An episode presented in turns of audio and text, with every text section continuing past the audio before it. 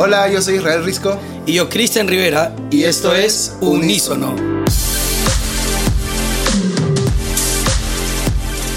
Bueno chicos, ¿cómo están? Estamos en nuestro cuarto episodio, muy contentos, muy alegres. No, Isra, ¿cómo te sientes en este cuarto episodio? No, la verdad es que ya, es, ya es una emoción súper chévere el, poder estar aquí. Estamos muy seguros de que esto va para mucho. Estamos emocionados de lo que Dios está permitiéndonos. Primero conocer personas o experimentar lo que las personas están sintiendo con estos mensajes o estos consejos y, los puntos de vista de las personas que estamos entrevistando. Pero se vienen muchas cosas más. Así es, así es. Oye, déjame decirte que en los, en los tres últimos episodios que hemos lanzado he tenido algunas respuestas, algunas personas que nos están animando a, poder seguir haciendo esto y dice que se escucha bien natural, así como si estuviéramos en un programa de radio, no sé, y de repente hay conexión. Creo, es que creo que lo, que lo que queremos marcar es que nosotros dos somos amigos de toda la vida, entonces esto es una conversación que tenemos en, el carro, en la combi, Exactamente. En, nuestras salas de las casas, así que eso queremos, que eso no sea como algo súper tranquilo para ustedes, súper natural y el día de hoy tenemos un invitado muy especial, que es un amigo de, de casa, es un amigo de, de, muchos, muchos tiempos atrás. No sé cómo lo conociste tú. Bueno, bueno, es, un gran amigo, lo, lo queremos bastante. Eh, es un pastor, líder de jóvenes también en su momento. Cada vez que tú lo ves a él, este, Irra, eh, es, un, es algo fuera de lo normal, fuera de lo normal. por, para empezar, tiene el pelito diferente, no sé qué crema se echa. Tiene un estilo en blanco y negro que nos va a contar por qué tanto el blanco y el negro y se compra su ropa solamente en algunas tiendas donde la venden. No, no, no, es, no es cualquier tienda, es, selectivo, mi compadre. Ahí vamos a ver. Bueno, hoy día tenemos a, un gran amigo, el pastor Marco Vilca, al que le damos un fuerte aplauso. Oh, ¿Qué tal si lo recibimos con un fuerte aplauso, Pastor Marcos? ¿Cómo está usted? Cuéntenos un poco de usted, háblenos de usted. Bueno, ya dijeron mi nombre es Marco, yo soy pastor principal en la iglesia Generación de Campeones, un lugar en el que estoy muchos años, pero también pienso que más allá de, de, ser una iglesia es mi casa, es mi pasión, eh, tiene que ver mucho con, con, mi corazón, lo hemos visto desde el inicio y nos alegra ver cómo va creciendo, cómo va evolucionando y cómo se va adaptando también a las nuevas generaciones, ¿no? Excelente, pastor. Y cuéntenos un poco su hobby, por ejemplo, algo que le gusta. Me han dicho que usted es un experto en juegos de mesa con su gente. Así que cada vez que le hablan de uno, usted se muestra competitivo. Claro. ¿Eso es verdad? Sí, sí. Bueno, hay unas, hay unas, de repente para los que no saben, hay, unas, hay un juego de cartas que se llama Uno. Eh, yo lo conocí cuando era, cuando era eh, adolescente, creo. Eh, me invitaron a una casa al final de una reunión de jóvenes y todos estaban jugando eso me, impactó. En aquel tiempo las cartas estaban en inglés, ahora están en español. Eh, las compro por paquetes de 10 en 10. y le comencé. Le comencé ¿Por, qué coleccionas si, si, es lo mismo? ¿Ah? Eh, tiene varios modelos de unos. Uh, no, no, yo compro ah, varios porque juego tanto que se gastan. la voy reemplazando, la voy reemplazando. Sí, siempre es bueno tener stock porque a veces nos ha tocado temporadas en que de repente no, no hay, no hay. Las busco en Ripley, las busco en Plaza Vea, las busco un montón de tiendas y no hay, ¿no? Se agota todos los. Sí, y bueno, compro por paquetes de 10 en 10. Y le enseñé a jugar a algunas personas en la iglesia, se hicieron amigos míos eh, y ese grupo se, se hizo más grande. Tenemos un grupo de WhatsApp que se llama Somos Uno. Qué Buenísimo, buenísimo. Y eh, muchas veces cuando estoy estresado, pues me junto con mis amigos. Bueno, cuando era soltero nos juntábamos bastante. Pensé que iba a cambiar cuando me casara, pero ya mi esposa entendió que le conviene yo desestresado. Entonces eh, le digo, esto te conviene, le conviene al matrimonio, así que me voy a jugar con mis amigos. Pastor, ¿cuánto tiempo de, casado tiene? Eh, bueno, yo estoy por cumplir en julio dos años. Eh, ha sido toda una travesía hermosa, un aprendizaje. Eh, y también una gran forma de desarrollar la paciencia mía y la paciencia de ella. Wow, pastor, también hemos visto que ha sido bastante oración, ¿no? Porque sí. Pastor pasó mucho, bueno, eh, eh, los que no saben, el pastor fue mi líder de jóvenes, también fue mi pastor, en, un momento estuvimos en la iglesia, Cristian y yo, y durante todos esos años nunca, nunca, nunca pensamos de que iba a ser tan, o sea, nos fuimos y el pastor se casó, ¿no? O sea, necesitábamos ese empujoncito, pero qué, qué chévere, nosotros también somos nuevos en esto, en lo del matrimonio pero tú eres más viejo, ¿ah? Yo un poquito más, yo tengo ya casi cuatro años. Pero yo, yo, estoy 100% seguro, y eso se lo digo a, aquellas personas que tienen miedo como de casarse, de que cuando alguien eh, eh, está a punto de casarse y está como dentro del ministerio con, con su novia, eh, apenas se casan, creo que el, el, el, ministerio que Dios les entrega a las parejas de casados se potencia, o sea, se maximiza el, nivel de, el nivel de influencia. ¿Cómo vio usted la mano de Dios en, en la relación que ustedes eh, te tenían con Cristina? Bueno, definitivamente que todos conocen que, que me demoré muchos años en casarme, ¿no? Eh, aunque siempre lo salvo con una frase que dice que no hay una edad para casarse sino un tiempo. Entonces, este, bueno, yo tengo, me, me tocó mi tiempo y yo creo que sí. Eh, creo que a estas alturas de mi vida yo comienzo a, desaprender algunas cosas que en un momento creí eran de repente las mejores, pero hoy día comienzo a darme cuenta que el matrimonio definitivamente le ha dado otra visión, otra perspectiva, me permite ver el mundo de una forma diferente y mi esposa se ha convertido eh, en una apasionada como yo. Ella creo que ha copiado mucho de mí, yo también de ella. Ya no sabemos quiénes somos, ¿no? La verdad que... Y disfrutamos mucho nuestro matrimonio y disfrutamos mucho el ministerio eh, y todo lo que hacemos. ¿no? ¿no? es una carga, es algo que disfrutamos. Wow, pastor. Y ahora voy a tomar esta palabra que usted habló de tiempo. En base al tiempo, ¿en qué momento sientes que Dios te llamó al ministerio, a la iglesia, a trabajar por esto? Eh, bueno, yo eh, desde que le entregué mi vida a Cristo tenía una pasión por trabajar con los jóvenes. Entré al seminario solamente para ser un buen líder de jóvenes.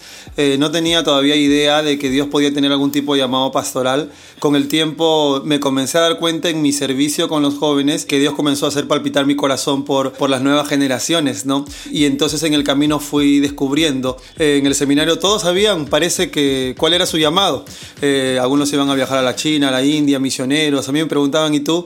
Y yo la verdad que no sabía por qué estaba ahí, solamente quería ser un buen líder de jóvenes. Pero en, la travesía de ser líder de jóvenes eh, descubrí mi, llamado pastoral. ¿no? ¿E-, ¿Eso cuántos años atrás, más o menos? Ah, eso podría ser hace más o menos como 15 años atrás. Eh, sí, me, me tomó bastante tiempo a veces como que uno no, no, lo quiere aceptar, pero de pronto te das cuenta que, que todo. Es más, yo cuando estaba en el seminario ya en los últimos años, eh, los profesores me miraban medio raro porque cuando ellos dictaban su clase yo estaba escribiendo otra cosa, ¿no? Estaba soñando con una iglesia, estaba soñando con, con, con, planes, con proyectos, eh, con materiales de discipulado, los escribía. Tengo un montón de cosas escritas de años, ¿no? Eh, dentro de las clases del seminario bíblico, que las aprobé por si acaso, ¿no? Wow, qué interesante, qué interesante. Mira, te hemos visto en varias etapas. Te he visto en etapa, porque he podido tener eh, un lazo muy fuerte y mucha cercanía contigo, Irra también. Y te hemos visto como predicador, te hemos visto como, pastor, como líder de jóvenes. Como cantante también. Como cantante también, sobre todo, tocando el cajón. te hemos visto ahora como esposo, pero también te hemos visto como maestro. Y, y dijiste algo interesante. Tú eres el que escribe el material de discipulado de tu iglesia. Cuéntanos un poco, ¿cómo te gustaría que te reconozcan? ¿Al marco predicador, al marco maestro, al marco como líder nada más? Bueno, a mí me, gusta mucho enseñar, es algo que disfruto y creo que en el, en el, trayecto de enseñar tantos años, eh, bueno, las, las, habilidades a veces se desarrollan un poquito más. Tengo esa ventaja, creo. Y me gusta escribir, me gusta plasmar en escrito.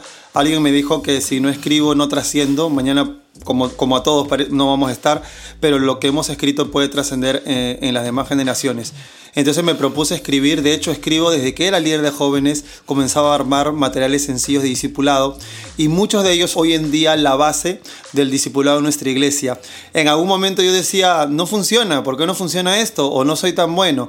Hoy día funciona un montón en nuestra iglesia, de hecho la gente me sorprende las opiniones que ellos tienen de nuestros materiales de discipulado, pero aún así seguimos innovando, aprendiendo, viendo qué más hay en otros lugares y qué nos podría servir para poder discipular mejor una generación. ¿no? Pastor, ustedes están en Barranco desde hace cuánto tiempo, generación de campeones? Eh, bueno, eh, yo prácticamente, no he vivido toda mi vida en Barranco, pero prácticamente he estado toda mi vida en Barranco, ¿no?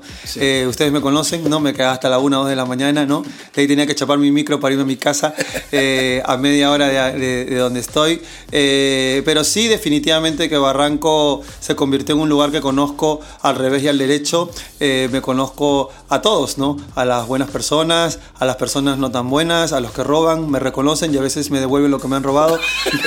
entonces, eh, sí, sí, he hecho amigos, tengo amigos de todo, de todo tipo, desde gente adicta, gente alcohólica, pero me saludan eh, porque me conocen de toda la vida y yo también, y los amo, ¿no? Y espero que en algún momento pues ellos puedan conocer a Dios y etcétera. Pero Barranco tiene, eh, sin querer tal vez, ¿no? un significado muy especial para mí y por esa razón eh, siempre he anhelado que Generación de Campeones o esté en Barranco o en algo cerca a Barranco, ¿no? El año pasado, este año fuimos, creo, juntos, Cristian y yo, a, a una conferencia y algo que que nos impactó de las tantas cosas que vemos que, que, hay en Generación de Campeones es el ver a personas, o sea, reconocimos en, a gente sirviendo, gente que conocíamos, que tenían un pasado en drogas o, como decimos aquí en Perú, pirañitas o algo por el estilo. Gente que uno piensa, no, esa, esa persona nunca se va a acercar a la iglesia y me impactó muchísimo el ver cómo el Evangelio y también el trabajo que hacen ustedes, los voluntarios, ha llegado a esas personas, ¿no? Y hoy en día están sirviendo al mismo nivel que uno y a veces es una cachetada de, de, el creer en las personas, ¿no? Y me encanta cómo su corazón no solamente ha estado en el éxito de la iglesia, sino que Dios los plantó ahí en Barranco y, y está, está, está, viendo algo muy chévere por ahí. Sí, algo que ha calado profundo en nuestro corazón es el modelo de Jesús, ¿no? El aceptar a la gente como es, el no ponerles límites para acercarse a Dios y el dejar que él, el Señor mismo haga eh, la obra en sus corazones, ¿no? Y sí, me ha tocado ver mucha gente que toda la vida conocí en el barrio, toda la vida fueron vecinos o fueron gente que me miraba y me alzaba la cabeza como para saludarme nomás. Y hoy día los veo en la iglesia, los veo sirviendo, los veo en los cursos, los veo en mi casa, porque en mi casa se dictan muchos de los cursos y wow, es increíble. ¿Qué significa haciendo iglesia con un estilo contemporáneo? Eh, bueno, eh, yo creo que siempre, siempre Dios puso una visión en nuestro corazón, en mi corazón. Eh, yo dije el día que yo tengo una iglesia, tenía la idea de la visión, pero no sabía cómo expresarla. La, la expresé de distintas formas, pero alguien me dijo que la visión debe expresarse de una forma clara, sencilla y transferible. Entonces, en este caso, de pronto, de tanto intentar hubo una frase que lo expresó perfectamente, ¿no? Hacer discípulos con un estilo contemporáneo tiene que ver con el llamado al cual ninguna iglesia debe renunciar, que está en Mateo 28, que es hacer discípulos, ¿no? Y lo otro varía de cultura en cultura, es eh, hacer discípulos, pero con un estilo contemporáneo. La palabra contemporáneo significa eh, relativo al tiempo en que se vive. Entonces, las formas que utilizamos para llegar a esta generación, desde, desde, desde la atmósfera, desde el mensaje, desde los cursos, puede variar en su forma de comunicar, ¿no? Eh, pero ese es un ADN de nosotros, ¿no? Eh, Jesús dijo, vayan llegar discípulos a todas las naciones, etnios, culturas, ¿no? No dijo, crea tu cultura y, no, él, él, dijo que todas las culturas vengan a Jesús, ¿no? Wow. Algo que a mí me impresiona eh, porque hemos tenido mucha cercanía con IGC, que es la Iglesia Generación de Campeones, Pastor, es que el 70% de las personas estás entre jóvenes y jóvenes adultos, ¿no? O, si me equivoco un poco en el número, pero qué increíble ver tantos jóvenes. Y ese es algo que a mí se me viene y se me cuestiona y se me viene como pregunta es, ¿qué debe de hacer de atractivo la iglesia para alcanzar a esa generación? Sí, eh, siempre nos preguntan qué hicimos. Eh, yo también me hago la misma pregunta. Creo que tiene que ver con, eh, con la forma, puede tener que ver un poquito con mi forma de ser. De repente soy muy extrovertido, muy de calle, muy relacional, muy compasivo, muy de abrazar. Es más, cuando me casé le dije a mi esposa, yo quiero a la gente en mi casa, ¿tú estás dispuesta a eso, ¿no? Porque si no estás dispuesta, pues no sé, ¿no? piénsalo, ¿no? Y, de pronto ella también, eh, creo que es peor que yo, porque ella tiene mucho más gente en la casa ahora.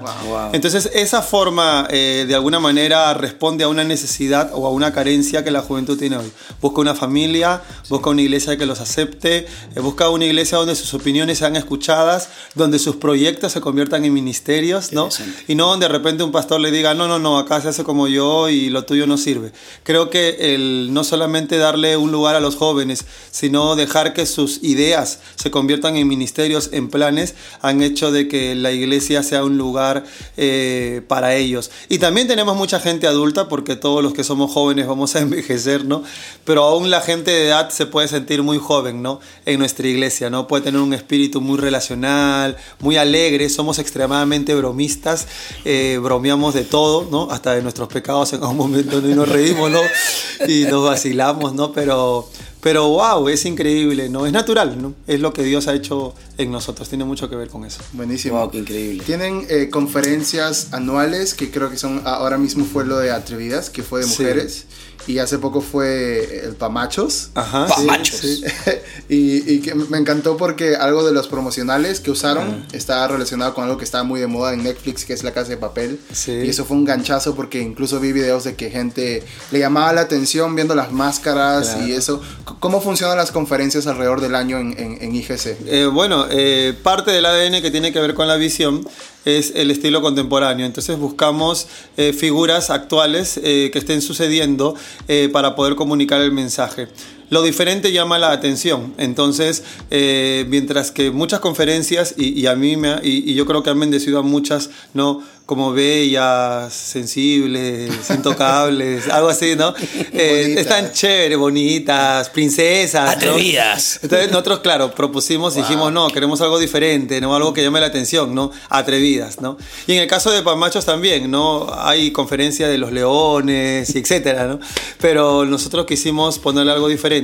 Pamachos fue eh, el nombre que le pusimos a la conferencia y de ahí también este, elegimos a la Casa de Papel porque era una película o una serie en Netflix, ¿no? Para los pecadores que la han visto como yo, que, que, estaba muy buena y, era la sensación del momento y tratamos de conectar eh, el, el, sentido, ¿no? Porque la casa de papel son unos asaltantes con máscaras, entonces le pusimos a la conferencia para machos eh, sin máscaras, ¿no? Oh, ser vulnerables, ser transparentes, ¿no? Esa fue la y hay un, hay un disclaimer o un, una frase que, que este Pamachos quedó muy grabado pues tuve el privilegio de estar ahí, es si el hombre cambia, todo cambia. Sí, sí. ¿Cómo ha eh, penetrado eso en la iglesia, de los hombres de, su iglesia? Bueno, esa, esa frase eh, eh, la creamos. me gusta mucho pensar en momentos difíciles de mi vida, ¿no? Y me acuerdo que fui a una consejería a, quejarme por la relación que en ese tiempo tenía, ¿no? Y, y, tranquila si mi esposa me está escuchando, porque como dice la Biblia, lo que no fue en tu año no te hizo daño. Entonces, pero en ese tiempo me fui a quejar, ¿no? Y me gustó o me confrontó mucho la persona que me dijo, eh, el primero que tiene que cambiar eres tú.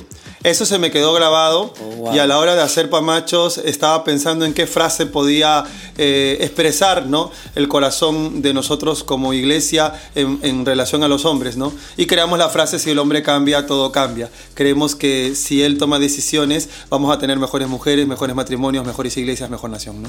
Y bueno, poner la pelota en nuestra cancha, pero, pero ¿qué vamos a hacer? ¿no? Y mi esposa me la repite eh, todos los días, ¿no? Por si acaso, si el hombre cambia, todo, cambia, ¿no? Y por eso comencé a lavar los platos, que nunca los había lavado de soltero, ¿no?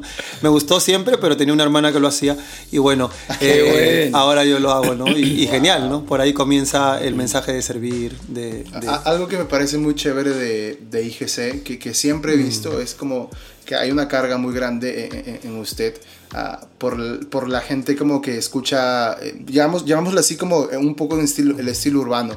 Y creo que a raíz de eso, mucha gente se acercó a la iglesia y han salido ahora ministerios como Clamor en el Gueto, que ahorita nos vas a contar un poquito qué es. Y además de eso, hay la capilla en Malambo. y los que no saben de esto, en eh, eh, Malambito es, es una avenida que se llama Manuel de la Fuente Chávez, que es muy conocida porque es muy peligrosa, hay mucha delincuencia, drogas eh, muchas cosas pasan por ahí y uno diría es el lugar menos pensado para poner una iglesia para que cristianos lleguen ahí, pero sin embargo eh, Dios puso en su corazón eh, el poder estar ahí. Cuéntanos un poquito cómo, cómo fue eso. Bueno, una persona nos dio local gratis y todo lo gratis es bueno. Entonces este, nos dijo, ¿no? Pero aún así no queríamos, porque decíamos la gente, o nuestra gente no va a querer ir hasta ahí, ¿no? Y en algún momento Dios me habló y me dijo, eh, no hablabas o no querías una iglesia para las calles, entonces cuando te pongo en la calle, donde viene todo el mundo, no quieres estar, y eso me confrontó lo hicimos, lo abrimos eh, y nos sorprendió porque nunca habíamos visto eh, tanta gente de nuestra iglesia eh, entrando a un lugar peligroso para poder estar en, el nuevo lugar que habíamos escogido para los cultos de semana o de repente más pequeños. para que tengamos una idea, un, bueno, no sé si será así, pero una vez le pregunté a, una persona por qué se llamaba Malambo y él me decía es que es mal ámbito, mal ámbito, mal ámbito. Entonces, sí, exactamente al costado eh, venden toda, toda la droga que te puedas imaginar en Barranco, la gente llega ahí, nuestra gente llega ahí, hemos aprendido a no juzgar, aceptar, amar, eh, y wow, nos conocen, nos respetan. Nos cuidan también. Nos cuidan a veces también, me, saludan, ¿no? A veces me piden una oración, ¿no? Y a veces una, donación también. Una, también me han pedido donaciones y, se las he dado, ¿no? Y también a veces me piden una oración de bendición, agarro bien mi billetera y oro con la otra mano por ellos, ¿no? Eh, de todas maneras, sí. Y Clamor en el Gueto eh, tiene que ver con el estilo urbano, eh, atrae a mucha gente que le gusta el rap. Eh, me he quedado sorprendido porque en verdad es un grupo de jóvenes en nuestra iglesia, es como un ministerio de jóvenes. Así como en unas iglesias hay jóvenes menores, jóvenes mayores, etc. En nuestra iglesia hay jóvenes urbanos y toda la gente que le gusta el estilo urbano o que ha tocado fondo va ese grupo. Ellos están alcanzando a un montón de gente que de repente yo no hubiera podido haber alcanzado. Por la forma en que se visten, por la forma en que hablan. Es que lo urbano es toda una cultura, ¿no? Y están haciendo un extraordinario trabajo. Y, y, qué interesante porque, bueno, primero voy a comprometerlo en, traer aquí, tener aquí a Clamor en el Gueto en algún momento para que cuente su historia. Sí, Mordecai, también, Chichi, por ejemplo, que son, son muy buenos. Esa gente brava. Y, y, y, a eso iba. Sé que los lunes tienen un servicio que Clamor en el Gueto lidera.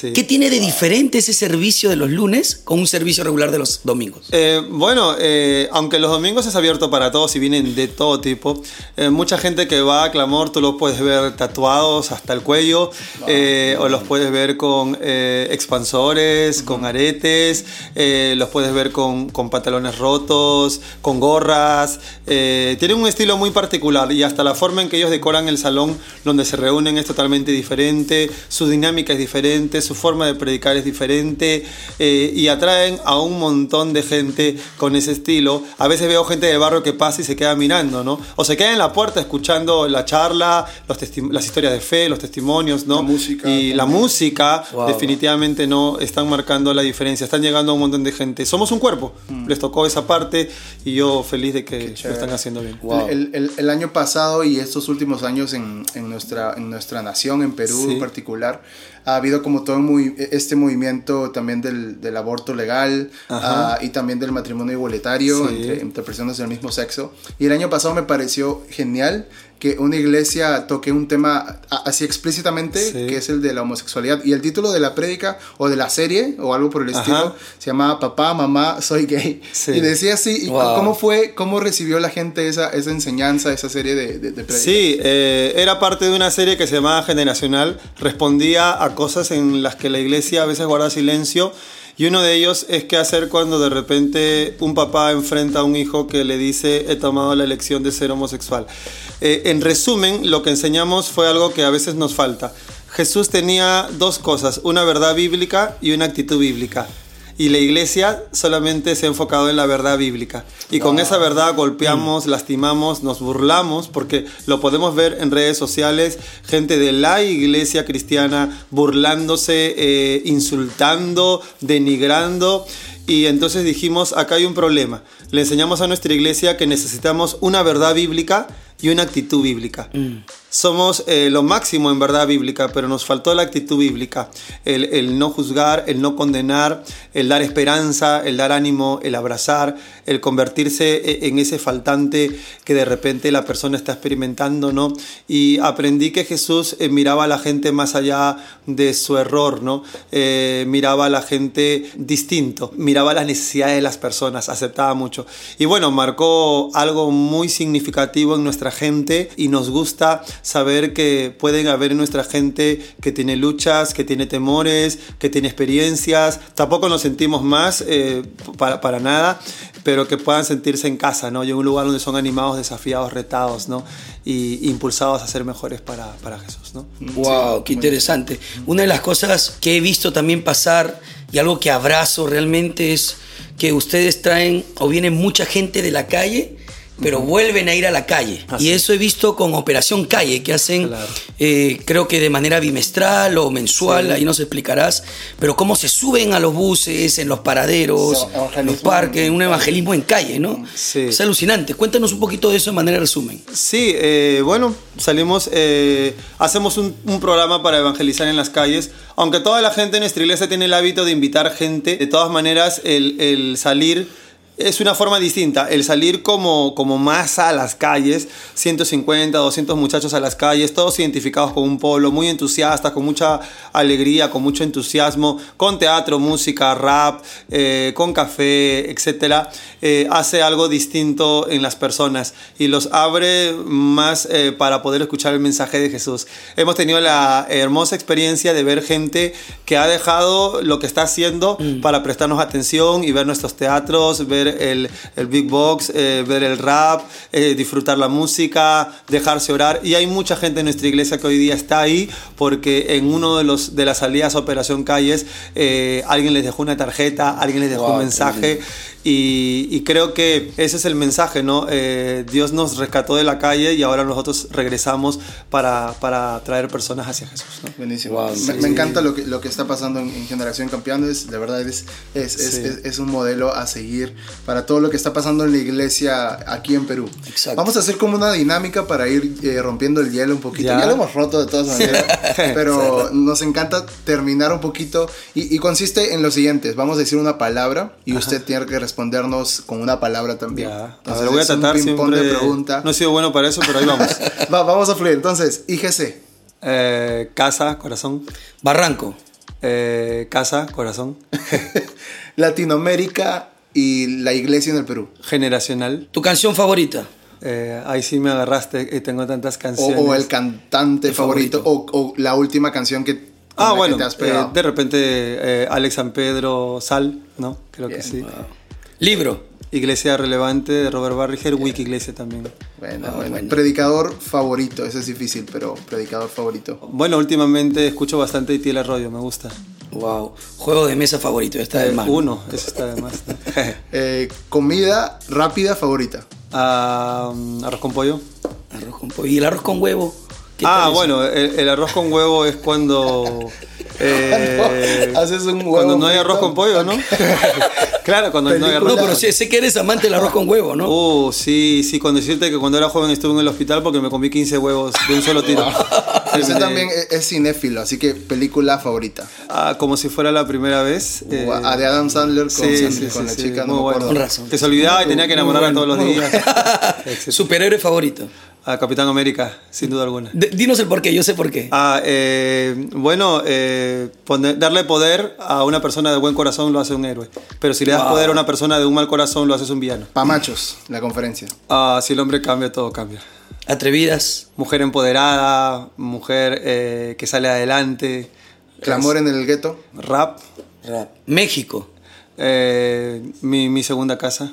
Wow. Mi tercera es Venezuela, por si acaso. y eh, escape. La fuerza de nuestra iglesia. Adolescentes. Y una última, pastor. Cristina Vázquez. Eh, el amor de mi vida, la que saca lo mejor y a veces lo peor de mí.